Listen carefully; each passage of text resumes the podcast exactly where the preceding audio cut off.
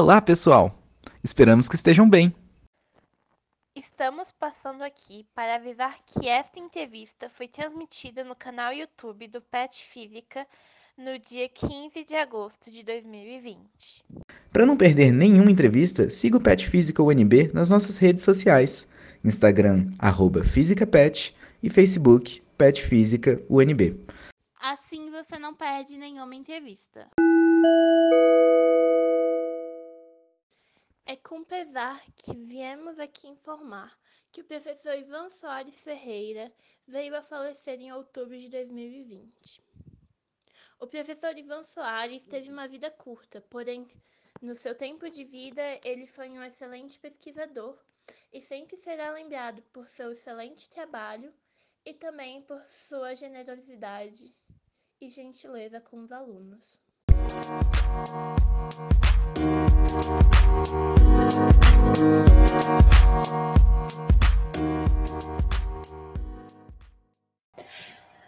pessoal, boa tarde. A gente vai começar agora a entrevista com o professor Ivan. O professor Ivan, ele é mestre e graduado pela UNB e doutor pelo Instituto Nacional de Pesquisas Espaciais, o INPE. E hoje ele é professor da UNB e ele veio aqui falar um pouquinho para a gente sobre astronomia. Aí você pode falar seu, seu boa tarde, Ivan. Olá, boa tarde a todos e todas. Estou muito feliz de estar aqui Uh, eu agradeço o convite do PET, uh, um pessoal que eu gosto bastante, né? E, bom, eu só queria falar antes da, da, de começar efetivamente a entrevista, que por ser uma entrevista e por a gente não estar numa sala de aula nem no auditório, então eu tomei a, a decisão, ou a liberdade, de preparar as coisas para que elas sejam de um jeito um pouco mais pessoal. Então, quero explicar o que der para explicar de astronomia, astrofísica, radioastronomia, essas coisas, mas de um ponto de vista bem mais pessoal, uma coisa bem mais biográfica. Então, uh, quero contar para vocês, se quiserem ouvir, uh, como as coisas aconteceram, como que eu fui aprendendo essas coisas, uh, ou seja, como elas foram se desenvolvendo na minha cabeça e no meu dia a dia, Tá? Então, muito diferente do que numa sala de aula em que eu só falaria, ah, o telescópio funciona assim, assado, a gente liga aqui, liga lá e sai esse sinal. Tá? Então, vou falar como as pessoas agem e como a gente vive essa aventura. Ok? Legal demais, professor. Acho que assim vai ficar bem mais dinâmico. E a Amanda já apresentou você um pouquinho, você já falou que vai fazer algo um pouco mais pessoal. Então, acho que a gente vai para a primeira pergunta, que é vindo de você uma explicação um pouco mais detalhada. Quem é Ivan? Bom, então, sou um sujeito de 40 anos. Então, como quase todo mundo que tem 40 anos, vive uma crise de meia-idade, né? Então, no meu caso, eu considero que eu vivo a crise de 90% da idade, porque é mais ou menos por aí. Né? Esses 40 anos já são 90% da vida. E, bom, profissionalmente, sou professor da UNB, já tem 11 anos isso, né? Passa rápido. Uh, gosto muito dessa atividade. Aprendi a gostar de ser professor. Se você me perguntasse há 20 anos, não era a primeira opção, mas tornou-se e, é algo que aprecio bastante. E, e, eu acho que até me define é, essa coisa de parar, aprender e depois explicar para os outros o que quer que eu tenha aprendido. Eu acho que me define bem disse quem é Ivan. Ivan é o cara que gosta de aprender e gosta de, de, de ensinar. Ok? Ok, e seguindo, a próxima pergunta é o que te motivou a fazer física? Pois é. é. Então, se mistura com a primeira pergunta, né? Quem é Ivan? Não tem o Ivan sem o cientista, as duas coisas estão muito agregadas. Eu até estava pensando nisso, eu não sei se vocês já viram um programa do Fábio Pochá de entrevistas sabe? Que ele pergunta. É, eu não sei que dia que passa, eu sei que é da não, GNT. Eu acho que eu nunca assisti esse. Bom, mas ele faz as perguntas que todo mundo faz. E ele faz uma pergunta muito boa lá, que é qual a primeira lembrança que você tem na vida? Né? Então, o pessoal sabe, você vai ter essa primeira lembrança lá depois dos quatro anos, né? Coisas que aconteceram antes dos quatro anos você não lembra. mas depois disso você costuma lembrar. E aí eu estava pensando nisso essa noite, e aí casando com a ideia se existe o Ivan que não é cientista. E aí eu me lembro muito bem, cinco anos de idade, festa de aniversário, é uma das primeiras lembranças que eu tenho. Então, tá lá, copa de casa, uh, bolo, essas coisas, e eu com um disco, um LP na mão, a gente tá falando de 1985, tá?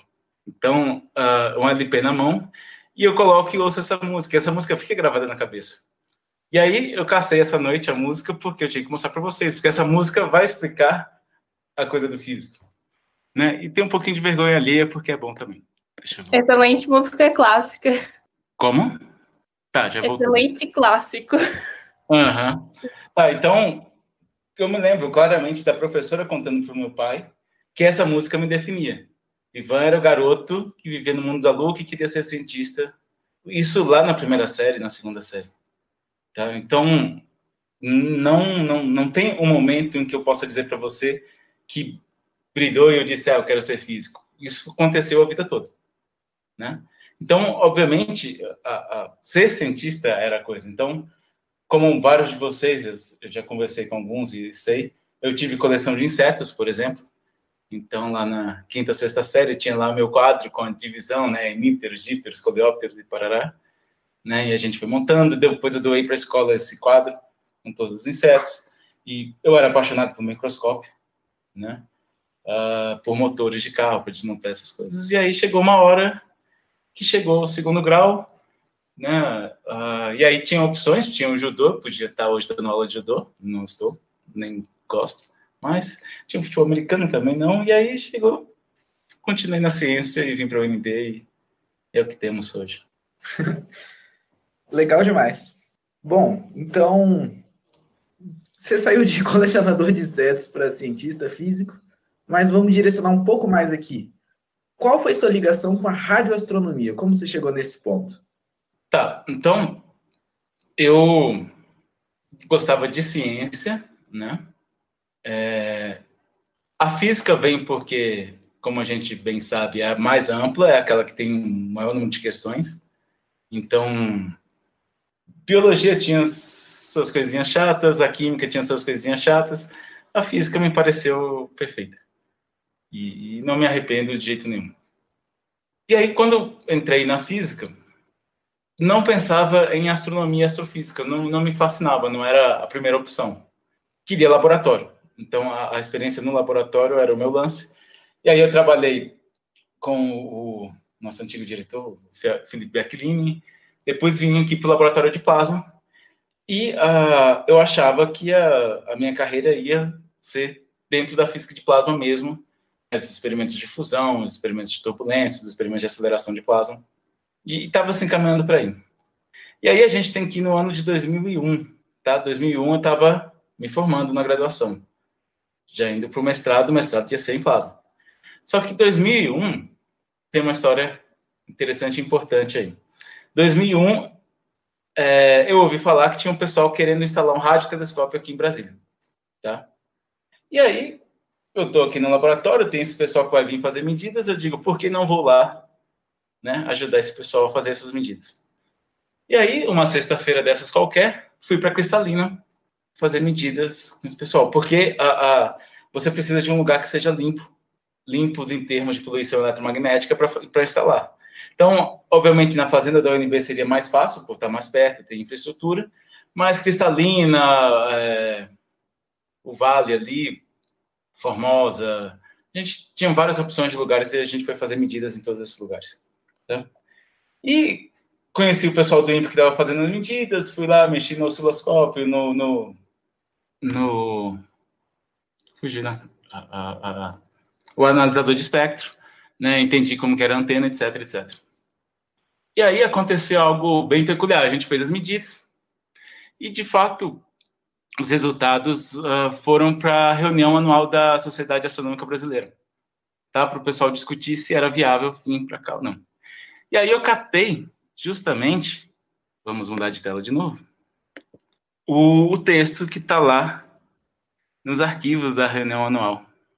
Claramente o Ivan é aquela pessoa que participa de um monte de reuniões e tem um monte de textos de várias coisas. Sim. Tá, então é esse aqui, vocês estão vendo aí? Então, a avaliação da interferência eletromagnética do Centro-Oeste brasileiro para medidas de emissão galáctica em baixas frequências com o projeto GEM. Então, aqui, a, a conclusão que se quer se forçar no texto é que é bom, um bom lugar, mas, na verdade, é um lugar horrível, tá? E, e, e não tinha como transferir o, o, esse projeto e colocar essa antena aqui em Brasília. Não tem. Tá? A, a, os níveis de interferência são altos e são proibitivos para fazer qualquer coisa de ciência mais avançada. Então, a, a, a história de colocar o radiotelescópio aqui em Brasília, a gente está em 2001, tá? Meio que vai paralelo, né? Ah, só que tem uma coisa que aconteceu aqui ruim. Se você olhar esse texto que está aqui, ele é bem ruinzinho, ele tem vários erros. E quando foi apresentar isso na reunião anual, me colocaram para fazer. E eu tinha entendido direito como que eram essas coisas? Não, eu nem entendi a diferença de dB para dBm, etc. Então eu fiz os gráficos, vi as coisas, mas logicamente sem entender exatamente o que estava acontecendo. E aí o pessoal da Sociedade Astronômica reclamou muito, tá? Falou muito mal do trabalho. E ah, então que, que eu posso dizer? O meu primeiro passo dentro da radioastronomia foi um, com o pé esquerdo horrível, vergonhoso, tá? E, de fato, o resultado era, não dava para colocar o radiotelescópio aqui, e esse pessoal de Brasília que faz medidas nem sabe fazer uma apresentação direito do que foi medido. Ah, e eu diria que é isso. Essa é a minha história na radioastronomia. e já puxando o gancho dessa pergunta. Então, Hã? Óbvio que não acaba assim a história, né? Sim, obviamente. Claramente ainda tem muita coisa por vir. Sim, então, é, porque eu não parei. Se fosse só isso, eu não ia falar nunca de radioastronomia, né? É. Então, vamos continuando. Hum, deu tudo errado nessas medidas. Mas, perceba bem, né? Tem que ficar bem claro essa, essa parte. Eu adorando física, querendo fazer um experimento legal. E aí me contam, né? Tem esse pessoal que queria colocar o radiotelescópio aqui. E eu não sabia o que eles faziam, eu não tinha muita informação sobre o que, que a radioastronomia era no mundo. Eu sabia o que era, tinha visto o filme uh, Contato, vocês já viram, antenas legais e tal, mas o que, que elas fazem não me chamava atenção. Só que aí eu fui prestar atenção no que, que era esse experimento que queriam colocar aqui, e o que, que esses caras estavam fazendo? Eles estavam fazendo um experimento em que você podia medir as propriedades fundamentais do universo, sua idade, quantidade de matéria, uh, como as coisas tinham se desenvolvido lá no começo, com um experimento uh, em rádio. Ou seja, dava para montar um experimento e medir todas as características. Ou seja, tudo que eu queria na vida. Tá? Então, apesar dessa decepção aí de 2001, eu decidi, eu quero rodar esse experimento. Se alguém vai fazer experimentos no Brasil, eu vou estar no meio. Certo? Desculpa. E aí, uh, eu saio da UNB e vou para o INPE em 2003, para me envolver com esse pessoal. Disso Vilela, Camilo Tello, Carlos Alexandre Wunsch e companhia, para fazer esse experimento para medir as propriedades da radiação cósmica de fundo microondas. Daqui a pouco eu explico o que, que é, mas vamos só entrar. E aí, para continuar essa história, tá? Eu entro no INPE em 2003. Para vocês entenderem um pouco melhor, a gente viaja aqui para Berkeley. Então, deixa eu levar para vocês para o site de Berkeley. Ah, ver se eu acerto. Então, a gente está aqui no Lawrence Berkeley Laboratory, é, grupo do George Smoot, né, que é o responsável por fazer medidas uh, justamente que dizem respeito às propriedades do universo e as propriedades da radiação cósmica de fundo. E aí, se você for vir aqui em Research, você vai ter esse projeto escrito GEM, tá? Então, você clica em GEM, deixa eu clicar aqui desse outro jeito. Todo mundo vendo aí a página escrito GEM? Tá. Sim. Tá, então, GEM tá aqui, é o projeto que me coloquei. E aí é um projeto de uma colaboração internacional, você tem a imagenzinha com os mapas que, que eu vou fazer no futuro. E aí, se você passeia aqui pela página, a gente desce um pouquinho, tem esse a operação aqui do instrumento. Então, você tem ele em 91, na primeira instalação que ele foi parar, Polo Sul, tá? Tem uma foto bem legal. Esse abre, tá vendo, hein? Nossa, Do lá- ele tá a um quilômetro do Polo Sul geográfico. que legal. E para fazer, não, não funcionou direito, tá? O mapa que saiu é essa porcaria aqui embaixo. Ah, e aí o Gen continua viajando, ele vai para Bishop, na Califórnia, é, depois para Colômbia, depois Tenerife, na Espanha, e em 98 ele chega em Cachoeira Paulista, lá em São Paulo, na, na sede do- numa das sedes do INPE. E aí, você olha aqui, que interessante, 2000 Brasília, tá? Se você clicar, não vai ter nada, porque ele não veio para Brasília. 2001, lembra? Foram as medidas que deram todas erradas. Aí, ah, a gente passa para 2005.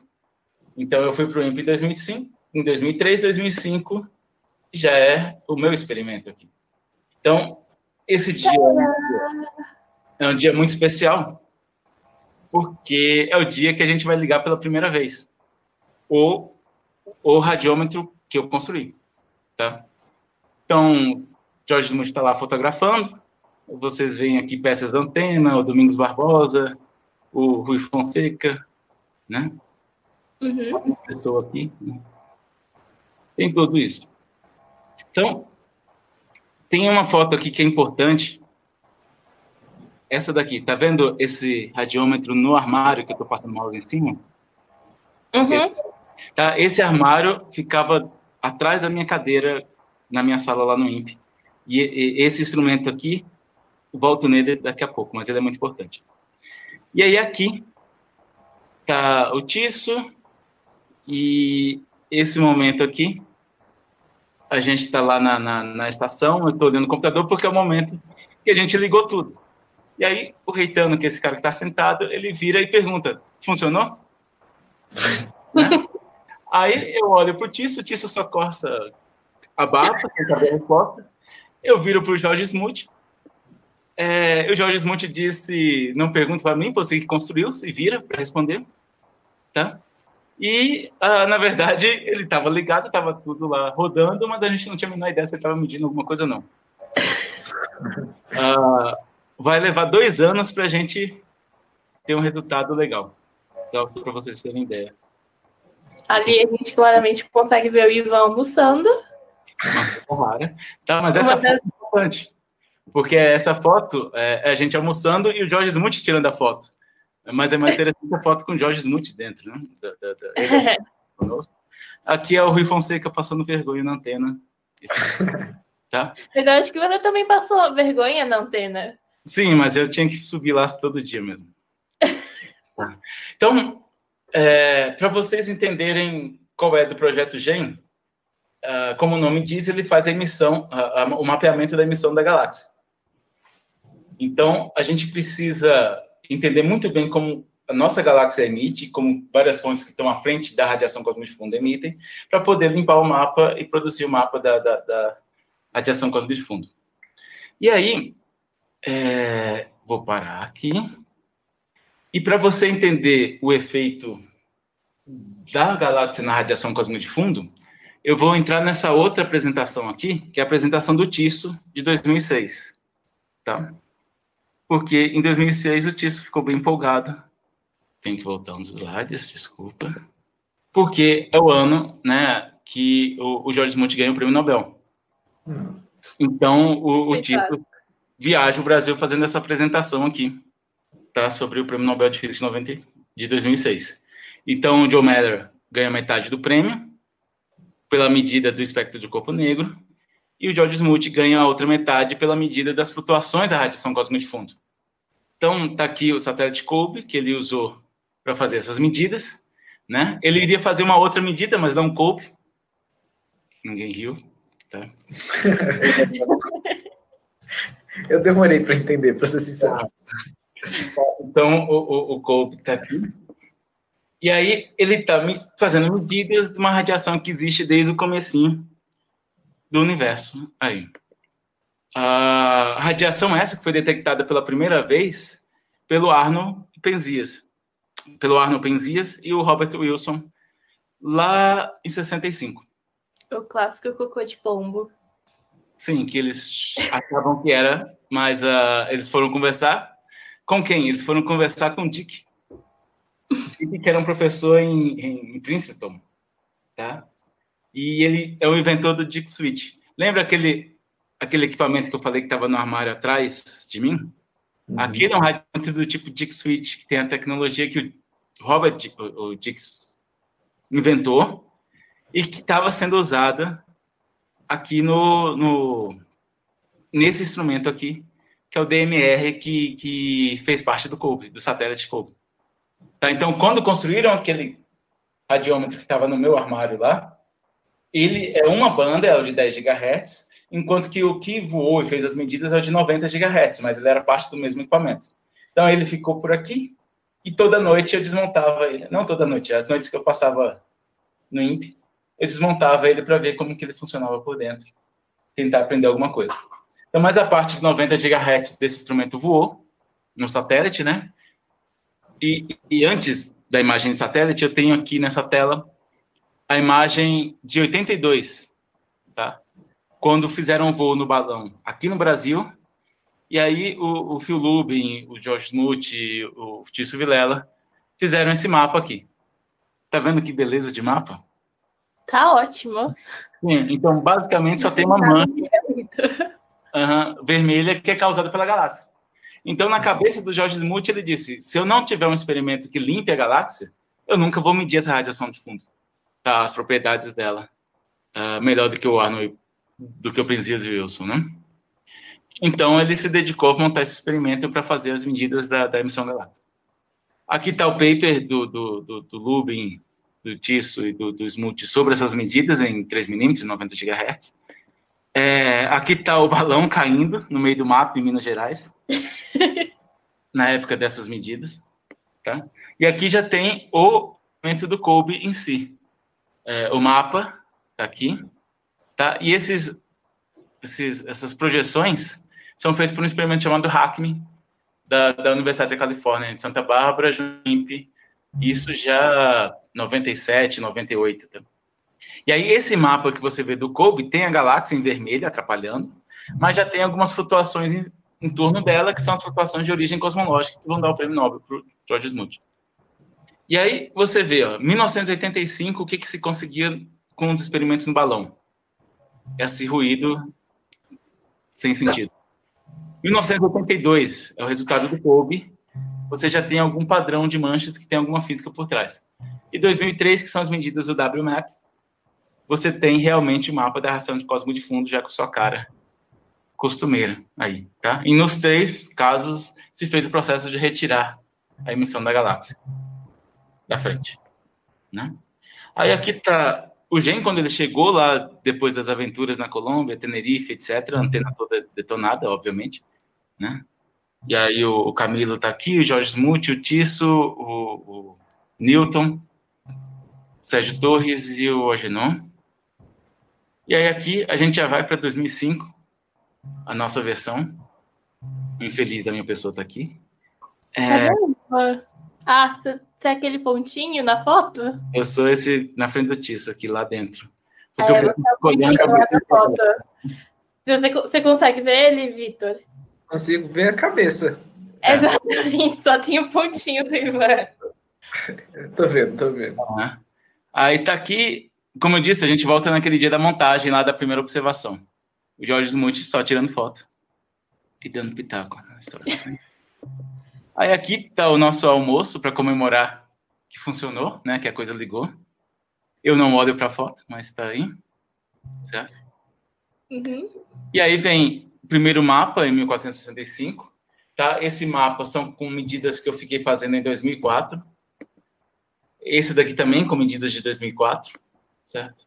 Aí você tem o mapa completo do GEM 2.3 GHz, caracterizando bem a galáxia, as nuvens de Magalhães, etc. E aí você tem esse paper, tá? Esse artigo que é o que dá o template da emissão galáctica, a forma como a galáxia emite, a, partir dos dados aí de 2.3. A gente já tinha um pouquinho da combinação do de 5 e de, de 1.5 também. É, e aí sim, daquele cara que fez sua besteira em 2001, agora nesse paper de 2006 você tem a inserção ah, no reino dos astrônomos cegos. Aqui sim, é, eu começo a parte da, da história da radioastronomia. Ok. Aí a, a, história acaba agora. Agora a história acaba. Uhum. A história mais bonita agora. É. A pergunta, a próxima pergunta que a gente tem é o que é a radioastronomia? A gente vem falando muito sobre isso, mas eu acho que é bom a gente dar um, uma, um, uma compreensão melhor do que é isso. Para o é. pessoal que está assistindo a gente.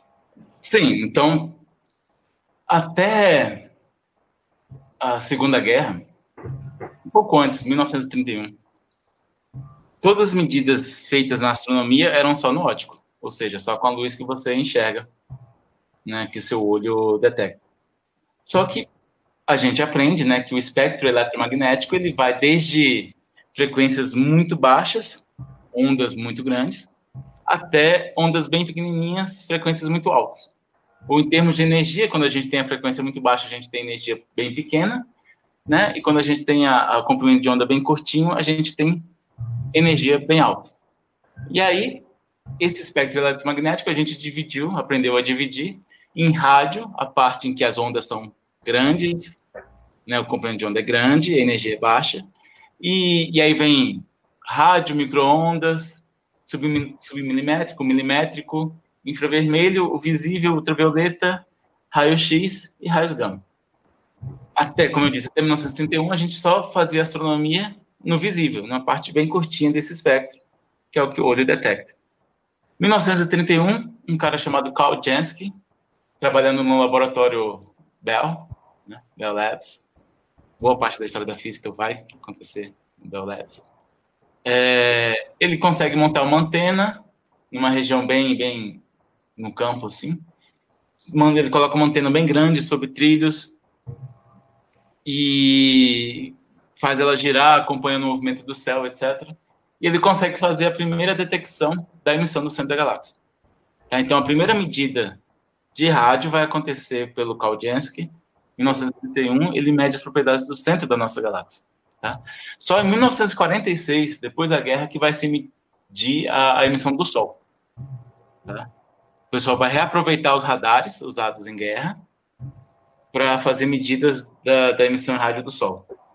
E, nesse meio tempo, vai ter um alemão bem peculiar, Rotheber, que no quintal de casa ele vai construir uma antena bem grande e ele vai fazer o primeiro mapa da galáxia, também em baixas frequências. Então, é isso. Radioastronomia é você fazer astronomia usando ondas de rádio, né? Seja, comprimentos bem grandes. Acho que agora já deu para entender um pouco melhor por que, que isso é tão importante e por que, que isso chegou até o prêmio Nobel, Nobel, né? Mas, de tudo que já aconteceu, acho que ainda tem muito a acontecer. Então, dentro da radioastronomia, você acha que ainda existem algumas áreas diferentes a serem exploradas? Sim. Você tem, na verdade, o melhor momento da história da radioastronomia agora. Por quê? Porque é o momento em que você tem a maior quantidade de instrumentos em operação e em construção. Tá? Então, tem partes do espectro eletromagnético que a gente ainda não tem uh, detecção. Então, os instrumentos estão sendo feitos agora e que a gente vai começar a explorar nos próximos anos. Além disso, tem várias características do universo que a gente ainda não conseguiu medir. Por exemplo, a gente não tem uma medida muito boa da época da reionização, da época em que o hidrogênio neutro foi todo ionizado. Então, hoje existe competição, vários instrumentos estão sendo feitos, todo canto, para tentar medir exatamente esse instante da reionização, esse instante em que todo hidrogênio neutro é ionizado pela emissão de fótons das tá? Então, esse, por exemplo, é aquele o, o campo mais está mais na moda, vamos dizer, na radiação.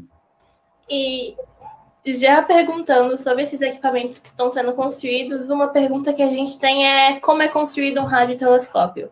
E se é possível construir um em casa, e se sim, como? Tá, então dá para construir. Uh, se você me der 10 mil reais, eu faço um para você. Não conta. Um pouco caro. Acho que eu não tenho esse orçamento todo. Bom, uh, vamos ser menos capitalistas, né? A gente é... faz uma vaquinha no pet. Uhum. Então, cobraria 10 mil, mas você pode ir na Amazon. E você só precisa comprar duas coisas na Amazon para montar o seu radiotelescópio. Tá? Então vamos lá na Amazon. Momento merchan da Amazon. Exatamente. Espero que eles saibam disso. Patrocinar gente. Uhum. Então, ó, se você for lá e tiver 15 dólares e 50, você precisa comprar um amplificador, tá? Então, aqui tem um amplificador que vai de 0.01 até 2.000 MHz, então dá para fazer muita coisa, né? 32 dB de ganho. Tá? Então, tem vários modelos, esse mais barato. Então, são amplificadores. Por que, que você precisa de amplificadores? Porque o sinal que vem do céu é bem fraquinho muito mais fraquinho do que qualquer sinal de TV, de celular, qualquer coisa. Então você precisa amplificar bem esse sinal para ele ser detectável, tá? Então você tem que comprar uns 4, 5 desses amplificadores para a gente ter uma cadeia legal de amplificação. Claramente isso vai ficar menos de um pouco um mais do valor que o Ivan cobra um para você. Uh, tem, tem anos aí de experiência e tal, né? Não é, não é só montar. É, fazer propaganda. Ah, perdão. Tá, então, anotou aí, você precisa do amplificador. A segunda coisa que você vai precisar é, anote aí, vamos lá na Amazon de novo, esse carinha aqui, ó, um software Defined Radio, tá aqui, um SDR. Então, parece um pendrive, só que é um pendrive que tem a porta USB de um lado e tem uma portinha SMA do outro. Então, o que, que esse cara faz? esse cara pega o sinal de rádio que está chegando lá do seu amplificador e ele faz várias transformadas de Fourier e ele acomoda o sinal e digitaliza para você ler no seu computador. Tá? Isso daqui era uma fortuna antigamente e era quase todo o trabalho que a gente tinha que fazer no laboratório. Hoje você compra na Amazon por R$ 29,95. ah, então, a gente tem alguns desses aqui. O João Valeriano, não sei se ele está por aí, mas ele usou. Ele pode contar para vocês como programar, como fazer a leitura disso. E aí, você, associando esse carinha com amplificadores e com qualquer antena, você já consegue pegar algum sinal do céu. Tá? Então, se você fizer um desenho de antena, e aí é o desenho, você não compra antena, você desenha sua antena, ou você pega uma antena do tipo da Sky, DirecTV, rouba do seu vizinho lá, constrói o alimentador e você vai ter a, o seu radiotelescópio em casa. Tá? Então, rouba a antena da DirecTV de alguém. Monta um alimentador. Compra um amplificador operacional. Compra o SDR, você tem seu radiotelescópio. Tá? É garantido que você vai pegar o Sol. Se você fizer um pouquinho mais elaborado, você consegue pegar o centro da galáxia e Júpiter. Aí, pet física, fica ideia, hein? Pet física, pet física. Ah, é só que o Valeriano ele sabe fazer todos os passos. Ótimo. Babá, babá.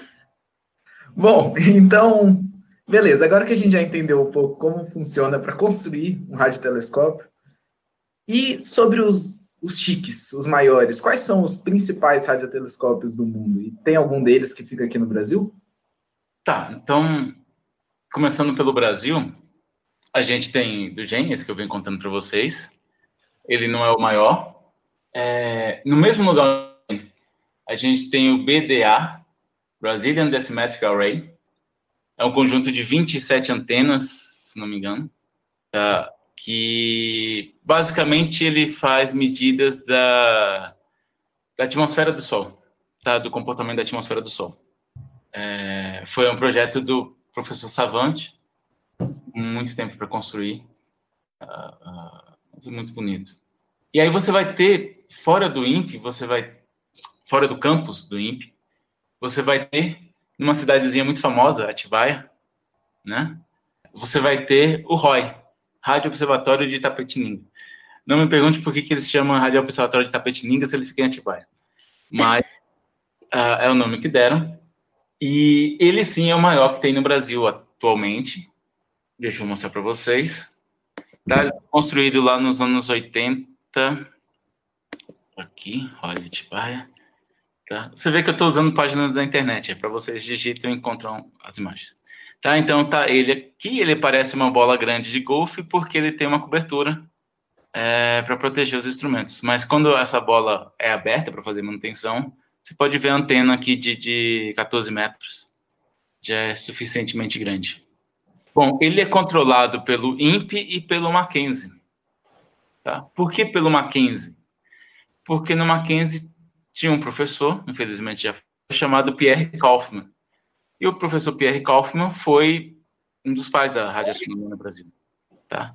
Então, é, hoje o ROI ganhou o nome de Rádio Observatório de Apetininga Pierre Kaufmann, em homenagem a ele tá, esse professor do Mackenzie, que vai ser um dos principais fundadores da radioastronomia no Brasil. Então, na verdade, a radioastronomia no Brasil vai ter uh, como fundador Pierre Kaufmann de um lado e a Zulema Abraham por outro. Tá? A Zulema Abraham e o Pierre eram do INPE, e como a vida é do jeito que vocês sabem que é, um dado momento na história todo mundo brigou, e aí a Zulema Abraham virou professora na USP, e está lá até hoje, e o professor Kaufman foi para o Mackenzie e morreu faz pouco tempo. Então você tem três lugares que você vai ter, não, mais que três, que você vai ter radioastronomia, você vai ter no Observatório Nacional no Rio, no INPE, na USP e na Federal do Rio Grande do Sul. Mas os instrumentos estão aqui em Atibaia, no INPE de Cachoeira Paulista. Outras duas antenas vão, uma vai estar no Ceará, e é usada para controle de satélites, e a outra está no Mato Grosso, também é usada para controle de satélite. Essas duas, elas são usadas todo dia, o tempo todo, para controle de satélite, mas elas já foram, em vários momentos ao longo da história, usadas para fazer medidas é, radioastronômicas. Só que como elas têm esse, essa importância uh, para o programa espacial brasileiro, elas não são tão usadas assim para radioastronomia, mas, mas uh, poderiam. Tá? Então, o principal radio, radio observatório no Brasil está aqui em, em Atibaia, o local muito bacana. Legal demais. Eu é, é, acho muito bonita essa bola de golfe. Sim, sim. É, design. Impressionante. É. é muito bonito mesmo. Tá, só que aí indo um pouquinho para o futuro, futuro próximo, o Brasil vai ter um outro radiotelescópio que está sendo construído, que é esse daqui, o Lhama, tá? que é um projeto da professora Zulema com o Jacques Lepine, então financiado pelo Estado de São Paulo. Então, chama Lhama, para, né? É o Large Latin American Array. É, só que se você olhar essa paisagem, isso não é no Brasil, obviamente, né? Sim. É, por quê? Porque você, para você colocar um instrumento, olha as lamas, para você colocar é, um, um, instrumento para fazer medidas competitivas, não tem um lugar no Brasil que seja, quer dizer, a gente achava que não tinha um lugar no Brasil que seja, fosse adequado. Além disso, esse instrumento aqui, o Lhama, ele vai fazer medidas em frequências bem altas, tá? É o que a gente chama de milimétrico e submilimétrico. Então ele precisa estar no alto, tá? Precisa de um clima seco e alto. Então, ele vai ser instalado entre a Argentina e o Chile. Por isso, ele é metade financiado pela Argentina, metade financiado pelo Brasil e com alguma colaboração do Chile. Tá? Então, está aqui a antena, certo? Uh, aqui ela está o protótipo, tá? Não é a antena, ela não está construída ainda. O sítio está desse jeito que está nessa foto aqui. E aí ele é um projeto em andamento para vocês usarem no futuro. Ok? Legal. E o bingo? Ah, tem o bingo, né? É. Tem o bingo. Tá, só falar uma coisa sobre o Lhama. O Lhama tem, não sei se eu posso chamar de defeito, mas é, no fundo é um defeito. Que é o seguinte, ele é um experimento comprado. Tá? Então, muita gente, se a gente for discutir, vai, gosta dessa ideia, muita gente não gosta. Então, eu prefiro, mas é uma decisão estrategicamente ruim, construir o experimento. A gente vai lá, compra as partes que realmente não dá para construir, a gente não tem tecnologia, mas a gente monta tudo, testa e se vira para fazer funcionar. Tá? Mas, do mesmo jeito que eu brinquei com vocês, que se vocês me dessem 10 mil, eu construiria o radiotelescópio, né? e aí eu tenho a responsabilidade de fazer o negócio funcionar, o pessoal do Lhama fez a escolha de pagar alguns milhões dos alemães construírem, tá? Então, na verdade, um consórcio holandês e alemão construiu tudo, a antena, os receptores e tudo. Colocam no navio e mandam para cá e instalam lá na, na, entre a Argentina e o Chile. Então, você tem a garantia que você pagou, vai ter o negócio funcionando, mas você perde todo o desenvolvimento científico. Né? Você não forma ninguém no processo. Então, são escolhas aí. Não é uma coisa de certo e errado, são escolhas. Não, não sei. Então, o, o Lhama não tem esse desenvolvimento do jeito que a gente fez nos outros todos, né? De, de comprar uma parte, de montar, de discutir como fazer e tal. Isso não está sendo feito no Lhama. Ele só vai ter, realmente, vão ligar e aí você começa a fazer pesquisa. Tá? Ele começa a fazer imagem do céu. O outro exemplo é o bingo. O bingo, ele é completamente construído aqui. E o bingo vai ficar no Brasil, vai ficar na Paraíba, porque tem uma região na Paraíba que é razoavelmente limpa de sinal de ruído. O bingo é de baixa frequência, então ele não precisa, a atmosfera não é problema. Né? O problema é o ruído eletromagnético. Então na Paraíba não tem tanto esse ruído e ele está sendo todo construído aqui de verdade. Então é um telescópio que a gente está descobrindo como fazer cada parte dele. E aí Deixa eu ver se eu tenho uma imagem do bingo para colocar aqui. É, deixa eu mudar para vocês verem. Tá aí? Tá aí. Uhum. uhum. Tá, então esse é o radiotelescópio bingo no desenho antigo. Ele é um radiotelescópio de 50 metros, então você tem que imaginar um campo de futebol aqui nesse, nesse, nessa, nessa estrutura. Aqui, tá? Então é uma estrutura gigantesca e você tem 50 receptores aqui. Aí você diz, ah, são 50 receptores, isso não é tão grande. Na verdade é, porque cada receptor, cada receptor é gigantesco. Né? Tá aqui, então tá aqui um indivíduo e tá aqui a corneta que fica lá suspensa. Ela tem 6 metros. E aí você vê aqui a cara da Lorena. Né? tá, então esse vai ser o super instrumento que a gente vai instalar no Brasil nos próximos anos. Eu não sei dizer quanto tempo vai levar para ficar pronto, mas estamos trabalhando nele. Para que, que ele serve? Ele serve para medir justamente aquilo que eu falei para vocês que era um desafio, medir o momento em que o universo é reionizado, quer dizer que as, a luz das estrelas uh, consomem o gás neutro tá, no meio interestelar. Tá? Isso aconteceu quando o universo era bem novinho. É, bom, isso responde para vocês a questão de instrumentos no, no Brasil, né? Uhum. No mundo, tem um bocado. Então, aqui está o Loufar. Então, se vocês conhecem o João Machado, o João Machado está trabalhando no Loufar, com os dados dele. Né, o Loufar começa na Holanda, segue pela Alemanha, continua. Tá? Então, é um, um, radiointerferômetro distribuído por toda a Europa. E, entre outras coisas, ele mede propriedades de chuveiros de partículas. Então, você faz física de partículas com ele. Aí, aqui, está o GMRT na Índia. É um bocado de antenas, não me lembro o número agora, é mais de 50. Tá? São antenas grandes, mas elas são bem vazadas, tá vendo? Porque elas fazem medidas em comprimento de onda bem grande. E, e medem todo tipo de coisa nessas frequências.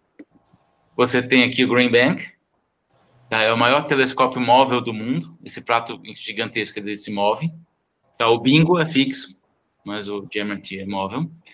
E você tem aqui essa cratera na China, que os chineses, sem muito construíram um radiotelescópio lá.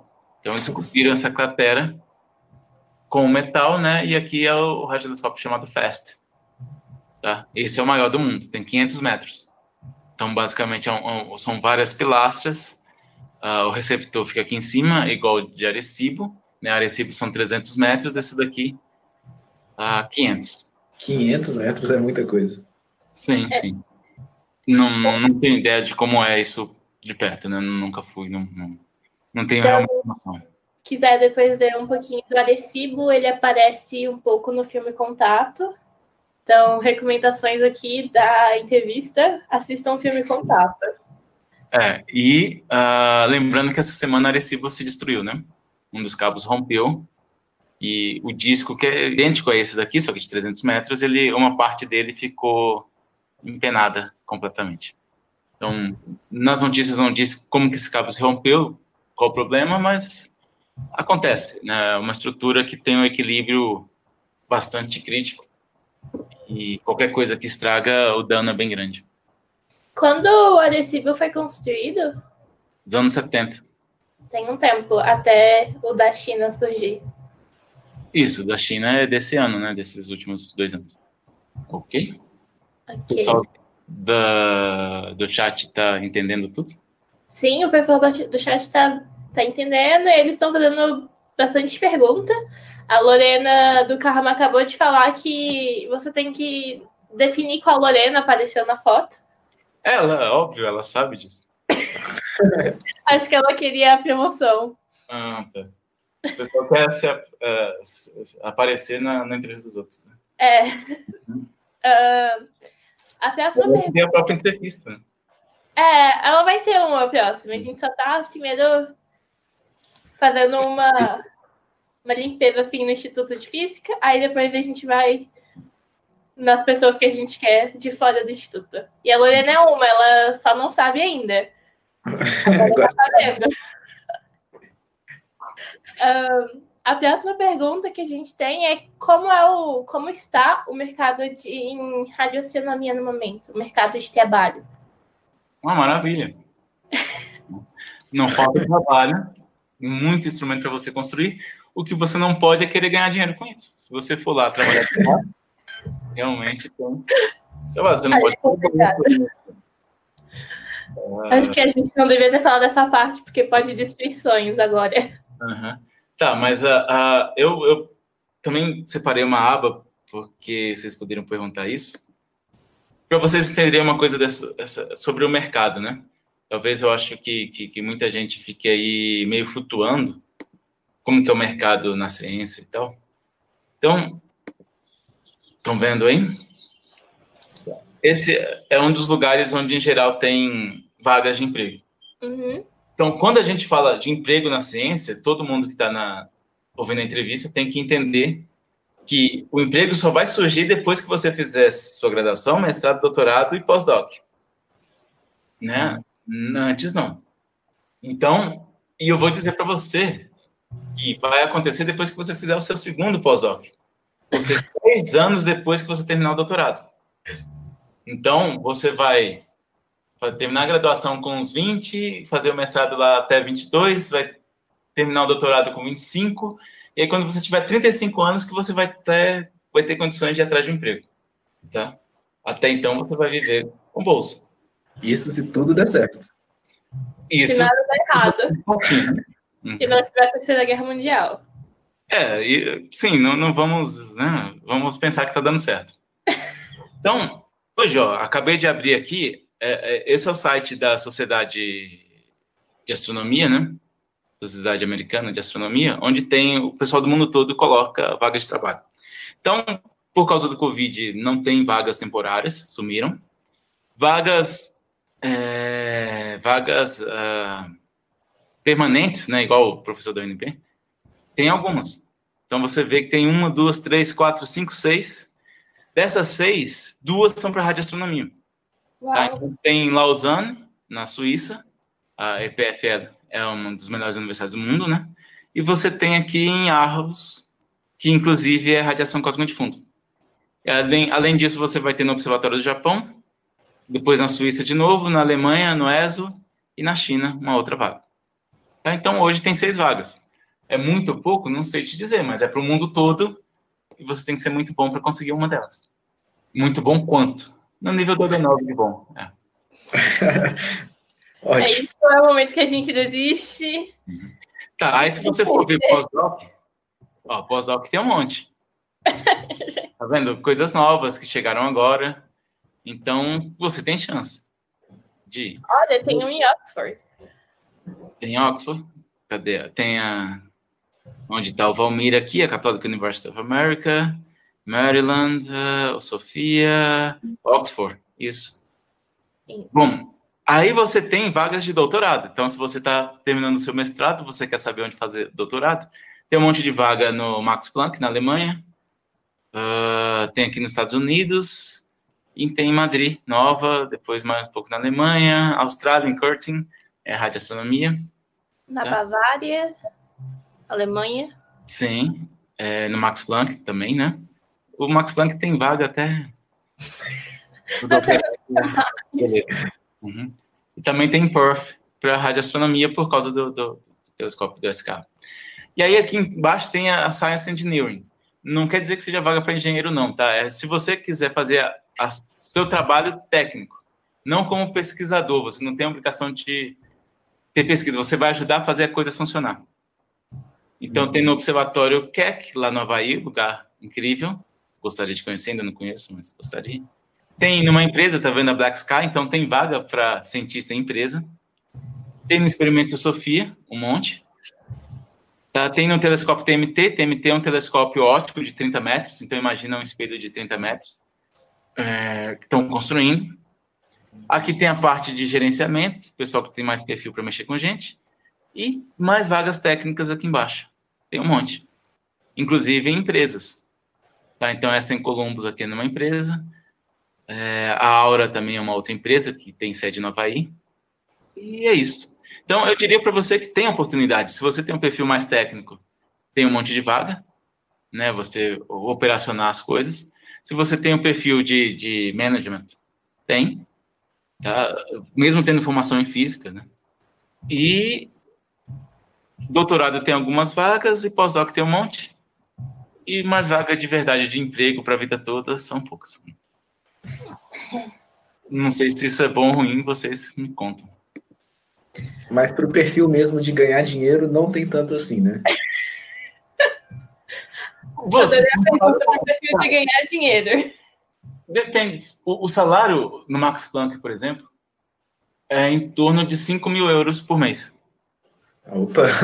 O pessoal, um salário. Na Europa. Sim, então, o salário, você vive assim, no limite, com mil euros, você vive ali na, na não, Na dor. 5 mil, você já consegue ter um carro, ter uma casa, ter uma vida Ok. É, se eu ganhar 5 mil euros por mês, eu teria Mas isso é um pós-doc, né? O, o, salário já, como é, professor, já sobe mais um pouquinho. Aí é 6 mil. Não, não sobe mais, sobe mais. Tá ótimo. Uhum. Pra quem não tem nada, é 10 de 10. Bom, então vamos seguir para a próxima pergunta. Tá, é... só Desculpa. Continue. Continue, continue. É... Mas eu posso contar a história de sucesso. Né? Oba. E às vezes as pessoas ganham dinheiro. ah, esse pessoal, né, o George Smoot ganhou dinheiro porque ele ganhou 500 mil dólares no prêmio Nobel, né? É. De um milhão. Não conta. É... E ele terminou de construir a casa dele. ah, o... Então a gente tem que ganhar um Nobel para conseguir ter uma casa própria. Sim, basicamente. Mas não pode ser um apartamento na Asa Norte, tem que ser em Águas Claras. Porque... Prefiro não ter uma casa própria se for para morar em Águas Claras. Ah, Nossa. Tá, mas o que eu ia falar é que no grupo lá de Berkeley. Desculpe se morar em Águas Claras e estiver assistindo. Hum. É, então, no grupo do, do George Smoot, tinha o Camilo Belo, que trabalhei bastante com ele. Só que ele veio para o Brasil, a gente trabalhou juntos em 2004, 2005, depois ele voltou para os Estados Unidos. Por quê? Porque ele não conseguia, com o salário de pesquisador do INPE, manter a família dele que ficou em Berkeley. Nossa. Porque, sei lá, ganhando 10 mil reais como pesquisador no INPE, só os custos do filho dele que estava fazendo jornalismo em Berkeley eram 7 mil reais. Nossa. Então, não dava, né? Então, ele voltou para trabalhar nos Estados Unidos. E no que, que ele trabalhava? Ele trabalhava numa empresa, os alunos do George Smoot, vários deles, se uniram e formaram uma empresa. Para fazer o quê? Porque lá nos anos 90, eles perceberam que se fosse existir telecomunicação por celular, né? na, na época estavam as primeiras tecnologias de telecomunicação, é, alguém tinha que descobrir onde colocar cada antena de celular e fazer as contas de propagação eletromagnética. Então, os caras abriram a primeira empresa que fazia a conta é, e o mapeamento de onde você tem que colocar cada antena de celular para montar as redes. E isso deu muito certo. Então, o, o, Camilo e companhia ganharam muito dinheiro, a empresa existe até hoje. Já não ganham tanto dinheiro assim, porque tudo antena de celular que tinha que ser colocada já foi colocada, né? É, é, mas a, a, fazendo esse, essa brincadeira, eles ganharam muito dinheiro. E é um problema simples de física, é um problema de teoria eletromagnética aí, né? Vocês já fizeram até, que é a propagação de onda eletromagnética, tá? Tendo um monte de obstáculo no caminho, né? Prédios, garagens, elevadores, carros, etc, etc. Montanhas. Uhum, montanhas, etc. É, tá aí. Então, é só abrir uma empresa. Parece. Bem. Ok. Para resolver o problema certo. É, resolve o problema de alguém. Bom, então acho que agora a gente pode ir para a próxima pergunta, que já muda um pouco de assunto. A gente estava falando lá atrás dos grandes telescópios, mas quais são os principais instrumentos de medida na radioastronomia e para que eles servem? Tá, você pode medir. A gente está medindo radiação eletromagnética. E quais são as propriedades da radiação eletromagnética que são sábias? Né? Lembra, a radiação eletromagnética é o campo elétrico oscilando, o campo magnético oscilando perpendicularmente. Então, eu posso medir a amplitude desse campo elétrico e a orientação desse campo elétrico. Então, além da frequência com que ele está chegando, né, a frequência da, da oscilação, eu posso medir a amplitude dessa oscilação e a direção dessa oscilação. Então, eu faço medida de intensidade, de frequência e faço medida de polarização. Tá? Então, os meus instrumentos vão ser instrumentos que vão fazer medidas de intensidade, são instrumentos que vão fazer medida de polarimetria e são uh, instrumentos que vão ver no espectro qual é a faixa do espectro que está chegando aquela onda. Então, o instrumento de rádio o mais completo seria um espectro polarímetro. Seria aquele que pegaria a intensidade da onda que está chegando em cada frequência e a orientação polarimétrica que está vindo. Tá? Então, Muito legal. no fundo, a gente está medindo propriedades da onda eletromagnética que está vindo, sei lá, de onde. É interessante, são poucas propriedades, de certa forma, mas a gente consegue fazer muita coisa com isso, né? Sim, você faz tudo. Porque Que é você vai ter. A, a questão é: chegou a onda eletromagnética, chegou o fóton. Vamos chamar de fóton, que é mais fácil. Então, chegou o fóton com uma certa polarização, com uma certa intensidade ali, uma dada frequência. Aí você tem que se perguntar: ele veio da onde? Qual o processo que gerou ele? É, ele veio da nossa atmosfera? Ele veio da magnetosfera? Ele veio do Sol? Ele veio do centro da galáxia? De onde ele veio? Por onde que ele passou? E por incrível que pareça, a gente consegue espremer ele, torcer ali, fala que ele vai contar tudo isso. Ele vai contar por onde veio, da onde, como ele nasceu, e a gente consegue todo tipo de informação. Então seria como se a gente conseguisse fazer uma, uma, um retrospecto de tudo que se passou antes com aquela partículazinha. Uhum, exatamente. Então, por isso que eu gosto de falar em astrofísica experimental. Tem gente que chama de observacional, mas não, a gente não está só observando, a gente está fazendo um experimento aqui no laboratório, em que a gente está coletando aquele fóton, aprisionando ele, né, e torturando até ele contar toda a história. Então, é um experimento. É um experimento. Usando alguma prática de tortura. Uhum. Eu prefiro ver de uma forma mais amigável, assim, que você só dos fótons. Mas Vamos tentar diferente. Você convida o fóton a entrar numa cabine e conversa com ele amigavelmente e ele conta tudo. né? amigavelmente é na base do ódio, é claro. Acho que talvez a gente sofra mais do que o fóton, né? Pois é. Mas eu não falo. Agora, nesse mesmo tema que a gente tinha falado um pouco antes, a- agora a próxima pergunta seria o que é radiação cósmica de fundo? E por que ela é importante? Tá. Então eu já falei um bocado, já mostrei imagens da radiação cósmica de fundo, mas não expliquei exatamente quem que ela é, né? Então ah, é apropriado a gente pensar nessa ideia que eu expliquei para vocês, espero que o pessoal do chat tenha entendido um pouquinho, que com o radiotelescópio a gente pega um fóton e mede todas as propriedades dele, tá? Então vamos supor que eu fiz exatamente isso. Peguei a, a minha antena, apontei para qualquer lugar do céu, coletei os fótons. E aí, um desse fóton foi gerado na nossa atmosfera. Tá? Então, alguns testes vão dizer que ele veio da nossa atmosfera. Eu digo obrigado por participar, tchau. Né? Outro fóton vai vir do Sol, tchau também. Outro fóton vai vir da galáxia, tchau. E aí vão sobrar alguns fótons que são muito peculiares. Eles são muito abundantes, por incrível que pareça, e eles estão com uma característica de estar em equilíbrio térmico, com uma temperatura bem caracterizável, assim, uma, uma, uma, uma temperatura muito clara, né? Que se eu tivesse orientador que trabalhasse nessa área, eu deveria falar agora qual é a temperatura. Né? 2.7 Kelvin é a temperatura.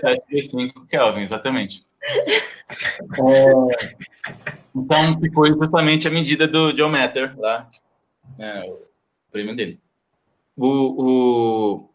Tá, então, que coisa estranha, né? A gente tem um monte de fóton em equilíbrio térmico vindo de qualquer parte do céu, que tem uma temperatura bem característica, 2,725 Kelvin. E você olha para tudo quanto é lado, tem a mesma temperatura vem a mesma quantidade de fótons.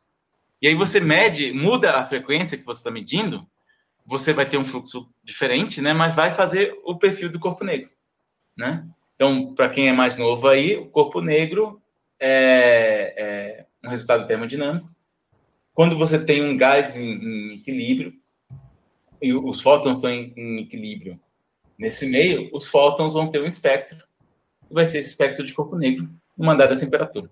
Né? Então, todos os fótons do universo que estão em equilíbrio, tá? Então, os fótons que fazem parte dessa população aí, eles estão em equilíbrio nessa temperatura de 2,725. Os outros não estão em equilíbrio. E esses que não estão em equilíbrio foram gerados nas estrelas, foram gerados no centro da galáxia, em galáxias ativas etc. Então eu consigo separar a população de que está em equilíbrio e a que não está. E aí, uh, que fótons são esses? Tá? Que estão vindo de toda direção, que tem essa propriedade. Aí a gente tem que andar para trás no tempo e pensar que num dia qualquer, lá em Princeton, na piscina, George Gamow, já devem ter ouvido falar, é um físico de partículas. Estava ele e colegas uh, tomando seu banho na piscina, na piscina da universidade. E, e, eles tiveram o seguinte raciocínio: o universo está em expansão. Você tem um universo em expansão que não pode trocar calor. Então, enquanto ele está expandindo, ele está esfriando. E aí, o raciocínio uh, que você vai ter em seguida é: se enquanto ele está expandindo, ele está esfriando, se você volta para trás no tempo, ele está cada vez mais quente, está cada vez menor. Então, se você andar para trás no tempo suficientemente, você vai ter um lugar muito quente e muito apertado. E Gamov e, e os colegas dele, o Alfer, tal, Hans Beth, até o Mário Schomberg participando dessas conversas do brasileiro, eles vão pensar que numa, num dado momento o universo vai ser tão quente, tão apertado, que vão as mesmas reações de fusão termonuclear que acontecem no Sol vão acontecer nesse universo. Então, provavelmente, esse universo apertado e quente que estava realizando fusão uh, vai deixar fótons como lembrança disso. Vai deixar um banho de neutrinos e um banho de fótons como resultado desse processo. E como estava todo mundo quente, apertado ali, você tinha condição de ter o equilíbrio termodinâmico. Tá? Então, você tem possivelmente uma época que vai ter a fusão, e você vai ter uma época que você vai ter um plasma quente suficiente para abrigar a radiação e equilíbrio térmico dentro do plasma, e essas vão ser as condições iniciais do universo. Tá? Vão ser condições iniciais não do universo, mas umas condições de um universo bem jovem. Então, você vai ter uma fase do universo jovem em que tudo vai ser um plasma bastante quente, com radiação, elétrons, prótons, que mais você queira ali nesse plano térmico, todo mundo interagindo com todo mundo. E aí, o universo, já voltando para a seta temporal correta, o universo expande, as coisas vão esfriando, a matéria se junta e essa radiação vai ficar. Então, essa radiação que ficou é essa que a gente consegue medir hoje em dia e é a radiação cósmica de fundo. Como é dessa época, ela traz as propriedades do universo dessa época. E aí a gente consegue aprender bastante. Impressionante. É, muito interessante. É, depois, então, de muito esforço, dedicação, reflexões dentro de oficinas e tortura de fótons, a gente acabou descobrindo muito sobre o universo, né? E uma questão que a gente chega, muito interessante, é será que a humanidade vai chegar a explorar outros planetas, agora que a gente já sabe muito mais sobre o universo? O que você acha disso? Não, tem tudo a ver com radioastronomia, né? Mas vamos Sim, eu acho. Se, se não nos matarmos logo.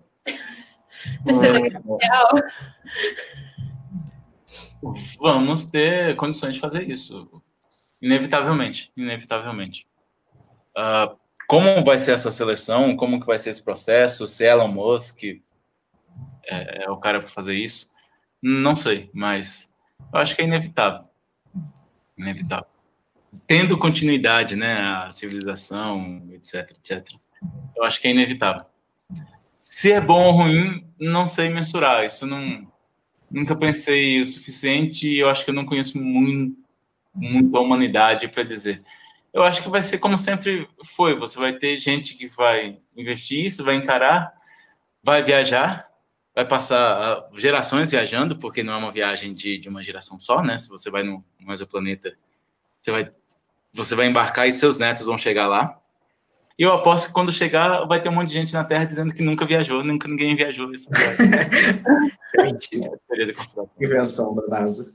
Gerado negacionismo, né? Exatamente. Mas uh, vamos fazer isso. Eu acho que, dando continuidade à civilização, a gente vai fazer de algum jeito se você me pergunta, já estou antecipando a pergunta, se você me pergunta se eu quero participar, já quis, agora não. Agora, a, depois que você tem noção de que viajar para o espaço é ficar andando de montanha-russa o tempo todo, não, não, já passei da idade. Bem, e correlacionado à pergunta que o Vitor fez, você acha que a radioastronomia pode ajudar a encontrar vida extraterrestre? Então, ETs, os marcianos e. É. Então, numa época, a época do filme lá, Contato, meio que o interesse na radioastronomia estava embaixo. E a forma de financiar vários projetos que o pessoal encontrou foi justamente o SETI, quer dizer, a, a busca por vida inteligente no espaço. Uhum. Ou, né, sobre qual hipótese? A hipótese de que se você tem vida inteligente, ela está jogando radiação para o espaço. Então, o pessoal está assistindo televisão lá no seu planeta, essa, o sinal de TV está vindo. E, além disso, se esse pessoal for esperto, curioso, eles vão mandar um sinal dizendo: Olha, eu estou aqui, tentando conversar, né? Vai que são sociais. E esse sinal teria que ser um sinal claramente artificial. Então, você pega a sua antena, aponta para o céu, ela está lá sem fazer nada, você não tem dinheiro para fazer pesquisa, mas você ganha dinheiro quando você vai, vai atrás de, de vida externa. Então, o pessoal te dá dinheiro, e isso aqui é um problema muito complicado, porque você tem que. Todo sinal que está chegando, você tem que processar para ver se algum, é, alguma parte desse sinal tem características de um sinal artificial. É um problema para lá de complicado, né? Porque você não sabe o que, que a natureza pode gerar. Então, ao longo da história, de 20, 30 anos fazendo isso, vários sinais foram selecionados. Alguns uh, conseguiram explicar qual era o processo na natureza que estavam gerando aquele sinal. Sabe? Um sinal periódico, um sinal com pulsos espaçados de uma tal maneira. Outros não. Outros estão simplesmente sem explicação ali no banco de dados. Mas como não é uma coisa que se repete, que você fala oi e o cara responde oi, eles ficam ali como guardados, sabe? São, são medidas aguardando uma confirmação, né? uma, uma comprovação. Então, é, de fato, muito da, da, procura por vida inteligente é feita pela radioastronomia. O, o Arecibo sobrevive disso há muito tempo. Né? Por eles, né, antes desse telescópio chinês que você fez o teste, Arecibo era o maior. Então, ele tinha ocupava muito do seu tempo fazendo esse tipo de pesquisa. Estava procurando por sinais artificiais. E uh, o interessante de Arecibo, já complementando, é que é, ele tem uma, uma peculiaridade que os outros radiotelescópios não têm. Ele emite sinal também. Ele funciona como um radar. Tá? Então, o Arecibo não só recebe, ele emite. Então, o pessoal também usou Arecibo para mandar sinais dizendo estamos aqui na Terra, sejam bem-vindos. É, como é, para você fazer medidas, por exemplo, na superfície de Vênus ou na superfície de diversos uh, asteroides, você joga o sinal e vai mapeando a superfície, porque bate e volta, bate e volta, bate e volta, você mapeando. Tá? Então, o Arecibo tem essa capacidade que você não vai encontrar em outros. Fazer radiometria, né? Uh, radiometria com radares. Muito legal. Acho que a gente já pode ir para as perguntas do chat agora. Uhum. Bom, então, na ordem que veio, a Ana Caroline Manso perguntou: Quais outras músicas dos anos 80 você gosta, Ivan? Não, então, não quer dizer que eu goste lá do, do Balão Mágico até hoje. É, algo, é memória afetiva. Né? Ficou, Fantástico. É, ficou na cabeça e, e, tem algum significado. Mas música dos anos 80, eu nem sei o que é música dos anos 80, na verdade. Eu conheço só pagode dos anos 90. ok. Claro, que... Já vemos qual é o gosto de musical do Ivan aqui. Resposta inesperada, mas está valendo. É. Eu, pessoalmente, gosto muito de ABBA, que é dos anos 80. Então fica aqui a recomendação de ABBA. Todo mundo deveria escutar essa discografia muito boa. Bom, eu vou recomendar Queen, então, já que estamos recomendando. Não foi só dos anos 80, mas acho que marcou bastante. E Madonna, é claro. Clássicos. Os clássicos, assim. Para ver Queen com Madonna. Bem, o Cauã Miguel perguntou como é a faculdade de física. Do ponto de vista de aluno ou do professor? Vamos, eu vou falar do professor. Acho melhor eu falar do aluno, não? Mas eu quero escutar o de 18 anos lá em 98. Eu acho que, que é um curso que definitivamente você tem que gostar do que faz. Não, é um sacrifício. Para você fazer bem feito, você vai se sacrificar. Vai ter um preço aí. Então, faça gostando. Né? E se você faz gostando, vai ter uma oportunidade, vai ter um output legal. Tem um monte de laboratório aqui, tem um monte de professor com ideias legais, projetos legais. Você vai ter a chance de crescer, vai ter a chance de especializar e seguir em frente. Então, para mim é proveitoso. Para mim é uma experiência proveitosa e que se você gosta, vale a pena. E respondendo ao contrário, se você está em dúvida entre fazer isso, fazer uma outra coisa que talvez você não goste tanto, você não tem emprego garantido.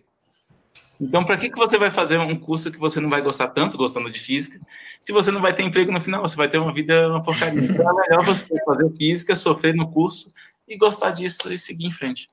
Né? Você pode ver, o sofrer no curso tem que ser bem assim, tem que colocar uma ênfase no curso, porque ele é pesado. Sim, mas você sofre gostando. É. É, é como o Matheus está acostumado. É... é a mesma lógica do masoquismo, gente. Exatamente. Mas assim, eu acho que a licenciatura ainda vai ter mais emprego do que o bacharel, que na licenciatura você consegue dar aula, né? E professores é uma coisa que sempre tem essa busca. Mas é aquilo, você vai sofrer bastante. Se prepare. Be aware. Isso é importante, não, não entre em pânico. É. Bom, o show é... está liberado também. Vou partir aqui para a próxima. O Hugo Diniz ainda está no ensino médio e ele quer saber o que, que ele já pode ir estudando para se preparar para o início do curso de física. Peraí, que antes do Ivan responder, a gente tem que fazer um jabá aqui da Semana da Física para o ensino médio, que acontece todo ano. A gente começou o evento ano passado, não aconteceu esse ano devido ao Covid, mas ano que vem vai funcionar, vai dar tudo certo, vai ter a escola e aí você devia vir participar.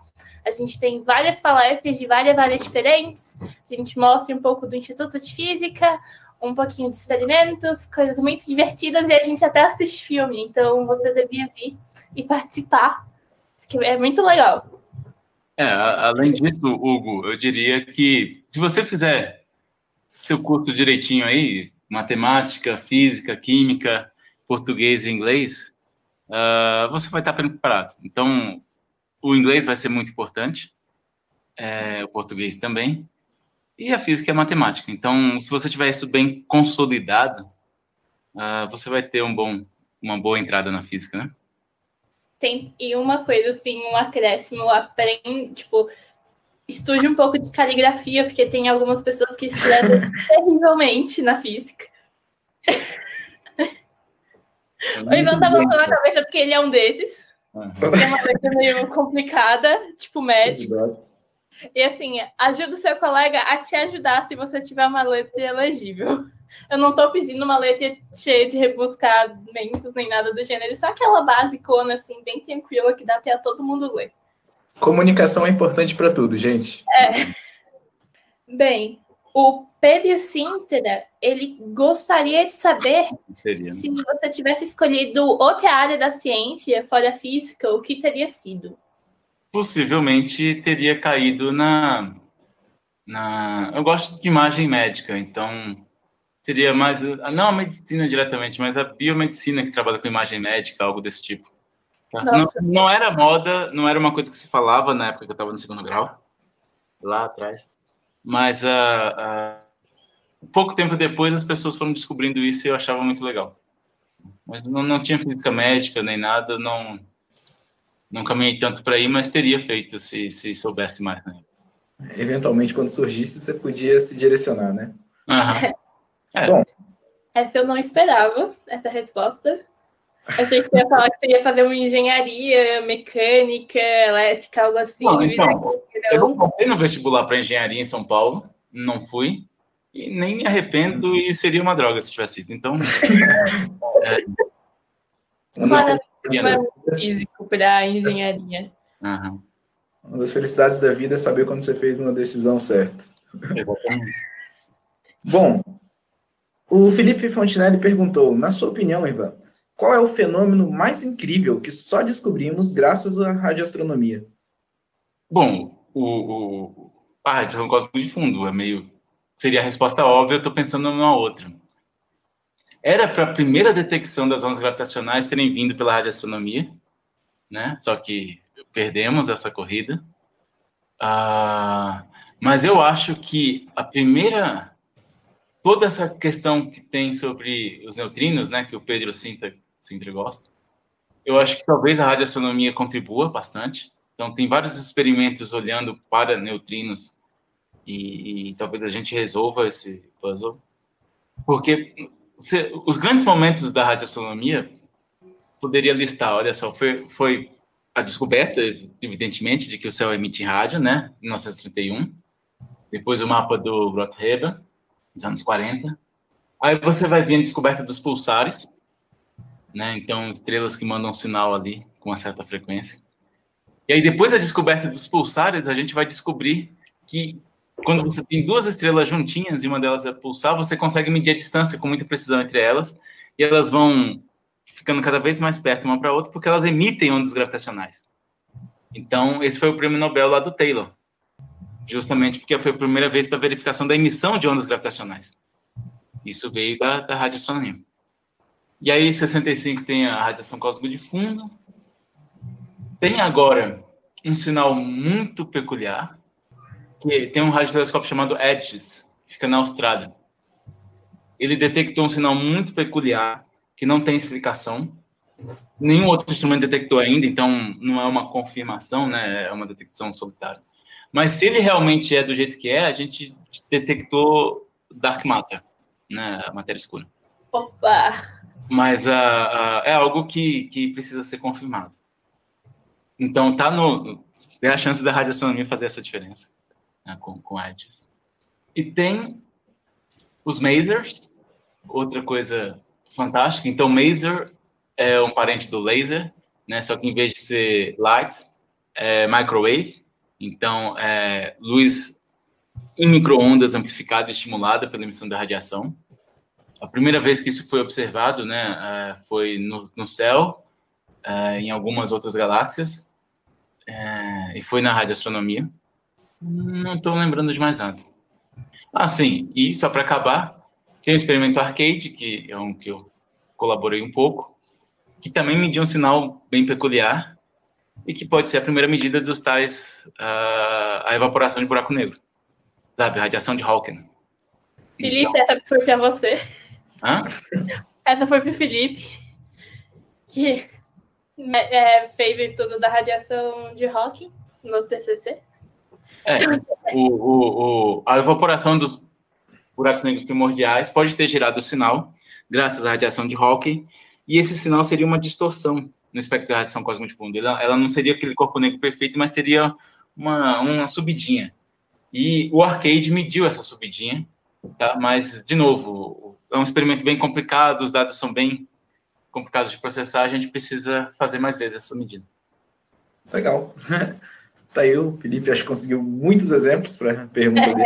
Uhum. Mas, gente, agora um, uma fala aqui para o chat. A gente vai fechar o tempo das perguntas daqui a 10 minutos. Então, se vocês tiverem mais perguntas, enviem logo. Daqui a 10 minutos fecha.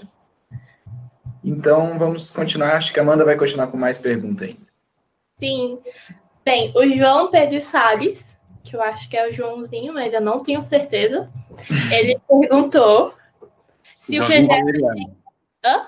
O Valeriano. Não, o João Pedro Salles. Que é o João Machado? Não. É, não sei. Enfim. Pronto. Ele está perguntando se o projeto GEM já foi concluído ou se ele ainda está em funcionamento. O mapa do meu estudo tem o seguinte: o mapa do radiômetro que eu construí, o radiômetro polarimétrico de 5 GHz, a gente tem um monte de dados, mas ainda não está no nível que a gente queria. Então, uh, falta um pouquinho ainda para fazer esse mapa perfeito. Espero completar tão logo dê. E aí, a gente tem a opção de fazer medidas em 10 GHz com outro radiômetro que eu desenhei. Depende de ter alguém para rodar. Então, eu diria, o GEM não está rodando hoje, nesse momento agora, porque não tem aquele aluno, gente boa, para ficar lá. isso? Caso alguém queira ser aluno, uhum. o Ivan depois vai deixar o e-mail dele. É. Contato. Tem uma bolsa. Tem uma bolsa. A, a bolsa não está na história. então, então, é trabalho escravo mesmo. Bom, então vamos para a próxima pergunta da Lorena Lima. Ela tem três coisas para falar, na verdade. A primeira é boa tarde. Segunda é você é demais. E a terceira é como que a astronomia pode contribuir para uma preservação do meio ambiente? Tá, a, a astronomia ela depende da preservação do meio ambiente, porque você precisa ter um local é, isento de contaminação eletromagnética, que é um tipo de ruído contaminante, que provavelmente tem efeitos na vida. Né? Ninguém tem dados bem concretos sobre isso, mas existem indícios né, que pássaros uh, e etc. sofrem com radiação eletromagnética produzida pelo homem. E aí você, por exemplo, lá em Atibaia, onde está o rádio observatório, ele está numa região que é chamada zona de preservação é, em rádio. Uh, tem, tem um outro termo que não está me ocorrendo agora. Então, colocar o radiotelescópio lá fez com que toda uma região em torno dele, de vários quilômetros, uh, você não pode construir nada. Tá? Então, uh, o radiotelescópio ele se adequa, ele pode ser muito sobreviver muito bem junto com reservas ambientais. E é um, um uso comum, ali, você não vai degradar nada. É um instrumento que está ali passivo, ele não, não, não ocupa espaço, ele não emite radiação, não precisa de água, etc. E a outra coisa que é um problema atual, porque, de novo, aquele cara, o Elon Musk? Vocês sabem que ele está colocando uma constelação no céu e já devem ter visto a imagem que essa constelação, quando passa na frente, destrói tudo. Você não consegue fazer nenhuma imagem astronômica naquela região do céu, né? Porque vai ficar um monte de pontinhos passando assim na frente, que são os, os dele. Então, se ele avança nesse projeto, fazer astronomia no solo vai acabar. Não dá. Se ele colocar realmente toda a constelação no céu, a gente não consegue mais fazer astronomia no Sol. Alguém mata o Musk, por favor. por outro lado, obviamente, é um projeto que tem sua importância e é, tem sempre esse peso. Então, eu acho que a astronomia ela serve para alimentar a discussão a favor da preservação do meio ambiente. É um componente a mais que você pode usar como argumento. Uhum. Uh, o efeito prático seria isso. É, é, por aí realmente é uma questão importante. Essa do Elon Musk é uma questão muito grande, né? Imagina se acontece, porque realmente é possível. Eu vou lá na casa do Tem efeitos muito grandes. Uhum. Sim, sim.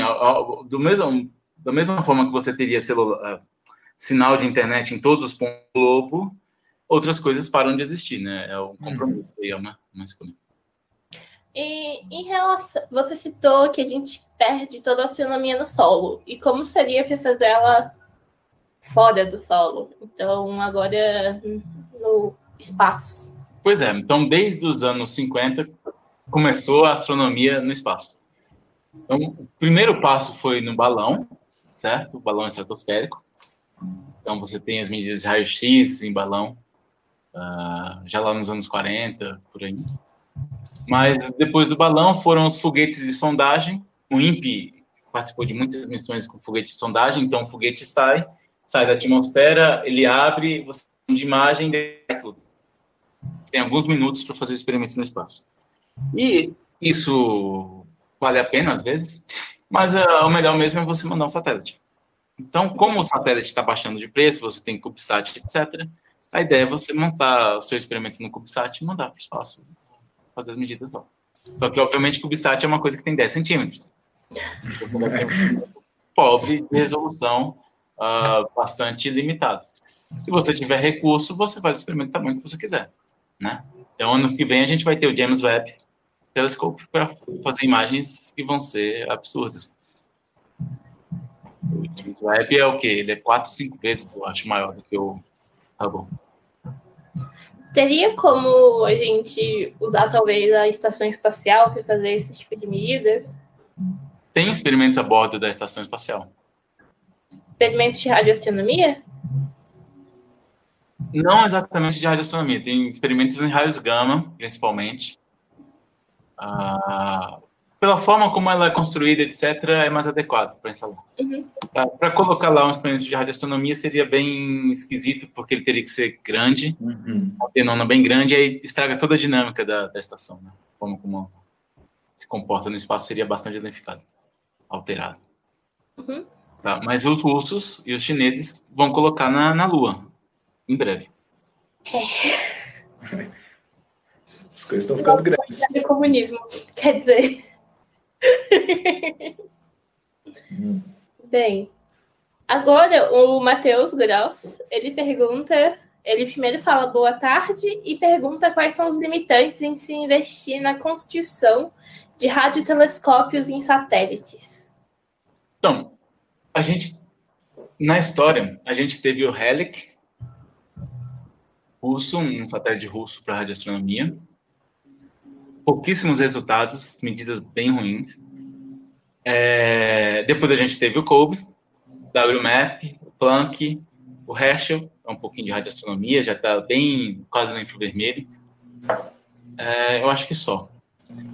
FIA, é um experimento que eu acho fantástico, eu já explico como que ele é.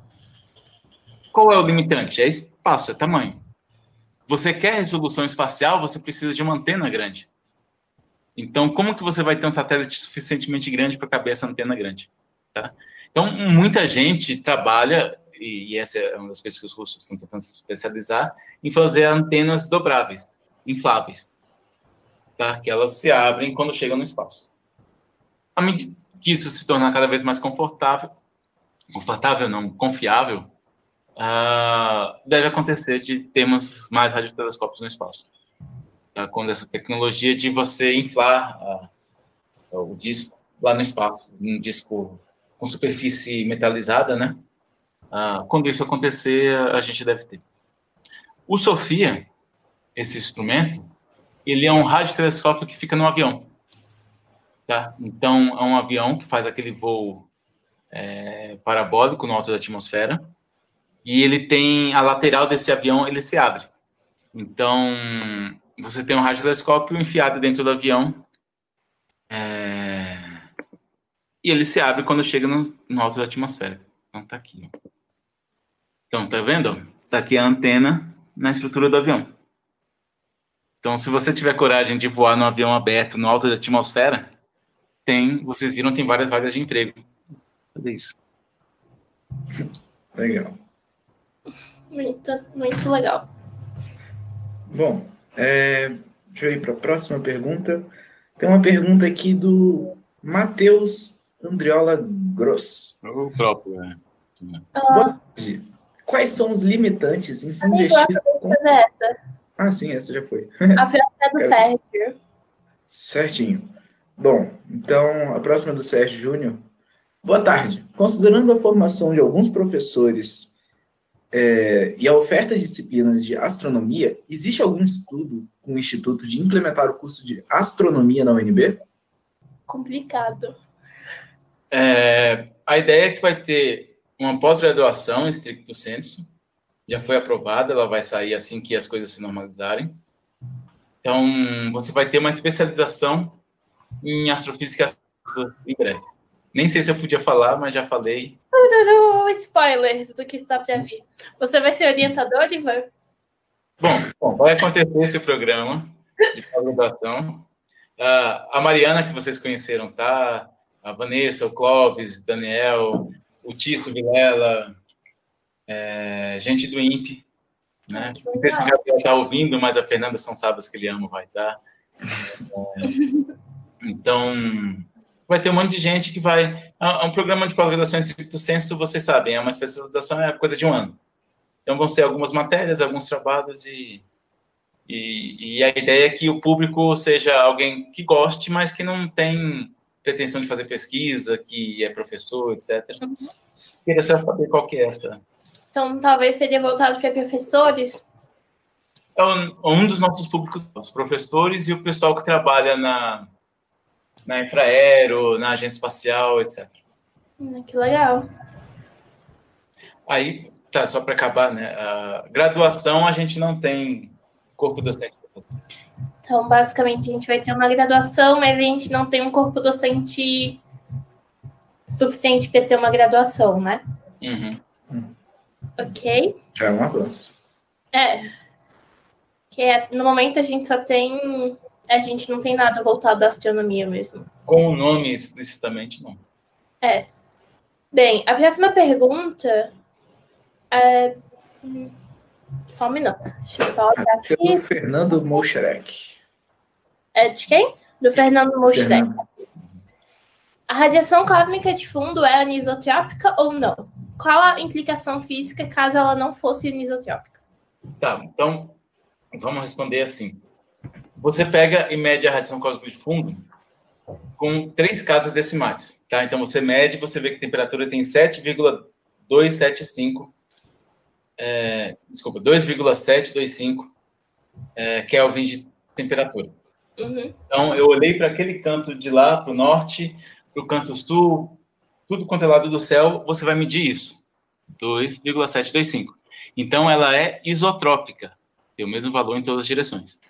Porém, se você melhorar o seu instrumento e medir com seis casas decimais, tá? não com três, mas com seis, você vai olhar para um lado e você vai medir uma temperatura ligeiramente diferente da do outro.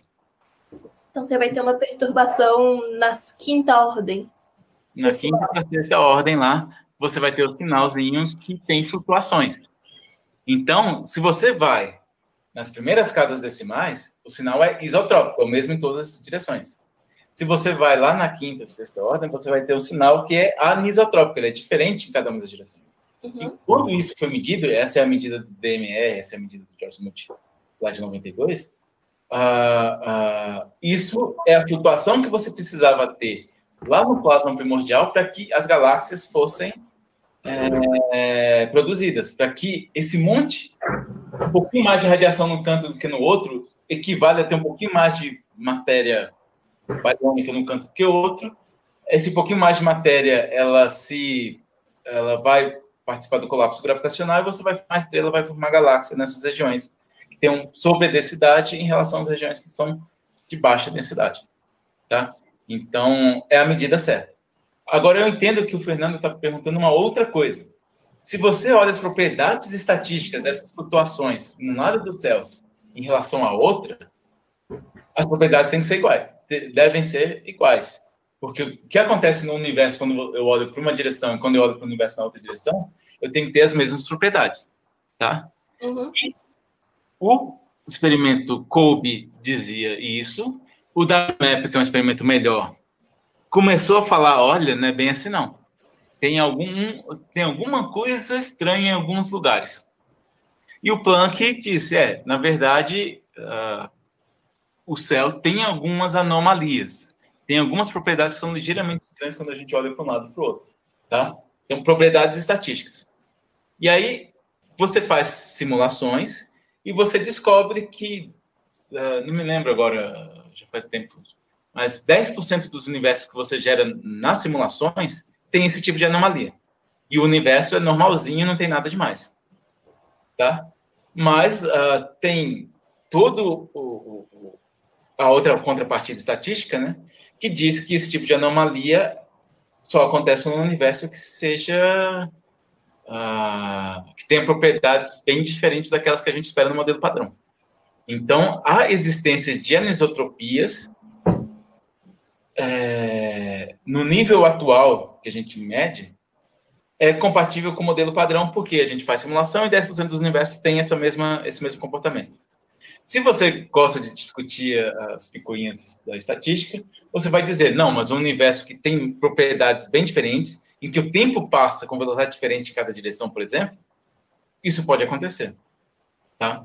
Então, uh, a gente está na, na, no ponto em que você precisa de mais medidas para melhorar a estatística fazer medidas de polarização para ver realmente como são essas anomalias e para ver, em contrapartida com as simulações, que tipo de universo a gente está vivendo. Não gostei da minha explicação, mas não sei. Acho que é um assunto muito complexo, mas deu para entender sim. É, é a, a, a questão é, se a física for igual em todas as direções, o universo tem que ser isotrópico, certo? Então, ele é igual em todas as direções. Se a gente está medindo um universo que não é exatamente isotrópico, tem um pequeno desviozinho, talvez a física se comporte de forma diferente em cada uma das direções. Mas muito pouquinho. Interessante, curioso. Bom, vamos para a próxima pergunta, então. É do Vinícius Cerqueira Silva. Boa tarde, professor. Como a radioastronomia se relaciona com a detecção de matéria escura e energia escura? Então, quando a gente mede as propriedades desse campo de radiação, que fala o tempo todo, radiação cósmica de fundo, a, a gente mede a, a temperatura, a distribuição no céu, as propriedades estatísticas dessa distribuição no céu. E a gente compara com simulações. Nesse processo de fazer essas medidas e comparar com simulações, a gente cria universos com diferentes componentes. Matéria escura de um tipo, matéria escura de outro tipo, energia escura de um tipo, do outro tal. E aí a gente consegue fazer o ajuste dos dados, né, pegar a curva ali que passa melhor pelos seus pontos experimentais, e ao fazer isso você descobre qual é a quantidade certa e que tipo de matéria escura tem, qual é a quantidade certa e que tipo de energia escura tem, tá? Então, esse conjunto de dados, de averiguações, a gente chama de modelo cosmológico padrão. Então, hoje é o lambda CDM, quer dizer que o universo tem um tipo de matéria escura que é chamada tria, ou seja, não são os neutrinos, não é matéria bariônica, é alguma outra coisa que não está na tabela periódica, que não na física de partículas. E uh, a energia escura é alguma coisa que tem uma densidade, é, tem uma equação de estado bem dada, bem medida, e é o, o, um gás de pressão negativa. Também a gente não tem no laboratório. Né? Então, se você pega um gás de pressão negativo como a, a, energia escura, você jogaria ele dentro de uma garrafa, e quanto mais gás você colocasse dentro da garrafa, mais encolhida a garrafa ficaria. Tá? Então, isso a gente não, fez, não consegue fazer no laboratório. Então, por isso que a energia escura é tão estranha. Porque no universo ela tem essa propriedade que a gente não vê no laboratório nenhuma outra ah, coisa ter. Mas uh, é o que aparentemente é necessário para que os dados uh, descrevam o universo que a gente vê. Tá? No futuro, como eu falei, tem experimentos como EDS, etc., que talvez seja capaz de medir mesmo, detectar mesmo o efeito do que é a matéria escura, detectar de uma vez por todas. Bem, a próxima pergunta é da Lorena do Carmo, hum. e ela fala: Vivemos em uma nova era de tensões cosmológicas e espera-se muito que, é, espera muitas que, que muitas questões possam redefinir o modelo cosmológico padrão. Quais são os novos radiotelescópios promissores nessa investigação? Então, muito promissor nessa área. É... Você quer falar? Você deveria ser falar. não, não, é com você. Tá melhor você então, esse é o problema, o problema que interessa ao Fernando aí, que fez a pergunta, etc. É, a gente está observando que a constante de Hubble, ela talvez seja mais sofisticada do que o nome diz, né? Porque na física a gente coloca constante, aquela constante que está no meio da equação, e você ainda não teve a chance, se você é um aluno de segundo grau, você acredita que a constante está lá, bonitinha, você não pensa muito nela. Né? Você só quer saber o valor numérico para jogar e fazer a conta. Se você está na graduação, talvez você já pense na unidade, como que surgiu, quem mediu, você vai para o laboratório e tem experimentos que você mede aquela constante, etc. Mas não sei se você já parou para pensar se aquela constante é constante, ela tem o mesmo valor o tempo todo. Então, o que está começando a aparecer é que a constante de Hubble, por exemplo, ela não tem o, valor, o mesmo valor o tempo todo. Ela, ao longo do tempo, ela variou e isso está gerando um monte de problemas no modelo padrão, tá? Para fazer o casamento das diferentes medidas. É, eu acho, e esse é o problema do Fernando e que, que converso com ele, para mim todas as constantes variam no tempo, um pouquinho, mas variam. Eu, eu, eu acho que a física tem essa propriedade, mas isso é um, uma crença minha, tá? Não, não é. Tá? Várias pessoas procuraram esse efeito. O mais famoso, vocês conhecem César Lattes, né? César Lattes ele também procurava esse efeito da variação das constantes fundamentais. Não encontrou, ninguém encontrou. A gente tem limites superiores para isso. Mas tem vários motivos para que essas constantes variem. Bom, a, a questão que a Lorena está abordando é muito mais por causa da constante de Hubble, quando você faz medidas caminho, você encontra um valor, você faz medidas por outros caminhos, encontra outro valor. A diferença é pequena, tá? Não é nada crítico. Mas como a gente está numa era de cosmologia de precisão, como a Mariana deve ter contado para vocês, essa diferença pequena já é relevante. E aí, uh, o que se acha é que um caminho leva um valor diferente da radiação, da, da constante de Hubble, porque você está medindo escalas muito grandes, outro caminho você tem outro valor porque você está medindo escalas pequenas. Então, e épocas diferentes. Então, a, a, diferentes épocas levam a diferentes valores da constante de Hubble. Pode ser uma explicação. Como que você vai fazer isso? Quais são os novos instrumentos para caracterizar isso? Uma coisa que a gente tem que fazer bem é medir o efeito das lentes gravitacionais. Tá? As lentes gravitacionais distorcem a radiação cósmica de fundo, distorcem vários sinais, e elas nos dão um caminho para medir essa constante de Hubble. É o trabalho da, da, da Gabriela, que deve estar aí por aí também. Né? Ah, no pós-doc dela, lá na, na É uh, o tipo de medida que a gente vai ter no futuro para garantir um certo valor para a constante de Hubble. A gente precisa das medidas de reionização, essas medidas que vão ser feitas com bingo, para caracterizar também a constante de Hubble por um caminho. E a gente precisa começar a cosmologia no infravermelho, que nunca foi, começou, nunca foi feito. Tá? Então, o próximo satélite que talvez seja o core, ele tem que ser capaz de fazer medidas de radiação cósmica de fundo em terahertz. Tá? Não sei se vocês já ouviram a, a, banda ali, você tem o gigahertz, a banda seguinte é terahertz. Tá? Extremamente difícil de medir porque a nossa atmosfera é bastante opaca. Os instrumentos são, são raros nessa banda. Tá? Mas a gente precisa explorar essa banda em terahertz para pegar galáxias uh, nessa faixa e aí fazer a uh, estatística com essas galáxias nessa faixa do espectro para ter uma nova medida é a constante de Hubble. Eu acho que se você faz direitinho a, a, as medidas com lentes, com as galáxias no infravermelho e a, a parte da reionização, você vai ter todo um conjunto de dados que vão resolver esse problema da constante Hubble. Tá? Nos próximos 20 anos. Estaremos aí para ver. É. Sim, sim. Tudo der Bom. certo e não tiver uma guerra. no meio do caminho. Bom, a última pergunta, na verdade, é do Henrique Lessa. É possível usar a radioastronomia para medir as ondas gravitacionais do universo primordial? Boa pergunta. Muito bom. Então, a gente está devendo medir o efeito das ondas gravitacionais na radiação cósmica de fundo. Então, tem um monte de experimento. Então, até a Gabriela que eu mencionei também está envolvida nesses experimentos que estão tentando medir essa característica. Então, a gente tem telescópios no, no, no Chile e no Polo Sul funcionando o tempo todo para pegar esse sinal. Não acho que eles devam pegar tão cedo. Tá? Deve ser um experimento no espaço que vai fazer isso. Então, uma nova geração de experimentos no espaço. Tem um que se chama Pico, tem um que se chama Core. Uh, nenhum tem financiamento direito. Vai demorar. Mas um desses experimentos deve medir o efeito da onda gravitacional primordial na radiação cósmica de fundo. Tá? Então, numa escala de 20 anos, a gente deve medir isso. E tem uma outra forma de medir essa propriedade usando radioastronomia, que eu acho muito bonita, que é a seguinte: é chamada de pulsar timing array.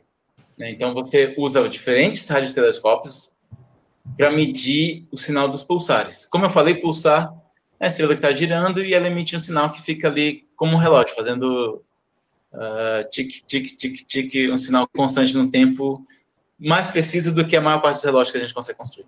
Tá? Então, graças aos pulsares, a gente tem um monte de relógio no espaço. Uma rede de relógios. Um relógios excelentes. E aí, qual que é a ideia do, do pulsar, do PTA, do Pulsar Time Array? É você olhar o comportamento de cada um desses relógios no tempo com muita precisão, para acompanhar bem direitinho. Então, você coloca uma antena olhando para um pulsar, depois olha para outro, volta para o anterior, vai fazendo isso continuamente. Você precisa ter pelo menos três pulsares monitorados em diferentes regiões do céu, num dado instante de tempo. Por quê? Porque se passa uma onda gravitacional, a onda gravitacional ela não é uma onda só no espaço, é uma onda no tempo. Né? Ela é uma onda que faz vibrar o espaço-tempo. Então, os relógios, né, os comprimentos são estendidos e comprimidos, e o relógio ele fica mais atrasado e adiantado com a passagem da onda. Tá? Muda o tic-tac do relógio. Então, se você está olhando para três relógios no céu, três pulsares, e a onda passa, você vai perceber que esse relógio atrasou e adiantou em relação aos outros. Então, você consegue ver a onda gravitacional passando. Só que ondas gigantescas, ondas só podem ter sido geradas no começo do universo. Tá? Então, esse projeto está em andamento, ele tem sinais prováveis, candidatos, tá? mas nenhuma detecção ainda. Vai acontecer em breve, qualquer dia. E quando detectar, vai ter a detecção dessa onda gravitacional primordial. Então está na iminência de acontecer. Muito, muito interessante.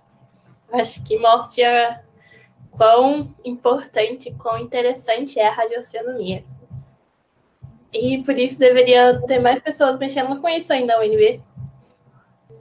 Bem, então é isso. Acabaram essas perguntas.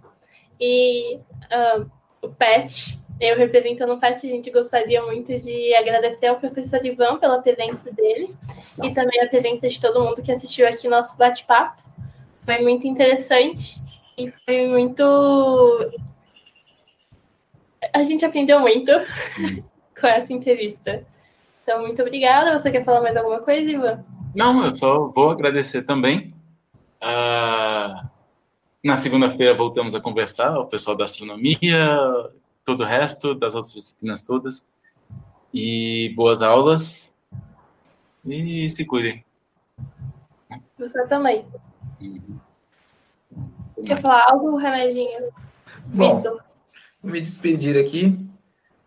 Construam radiotelescópios, tomem banho de piscina, torturem fótons, e é isso. Até a, Até a próxima, gente. Até. Tchau, tchau.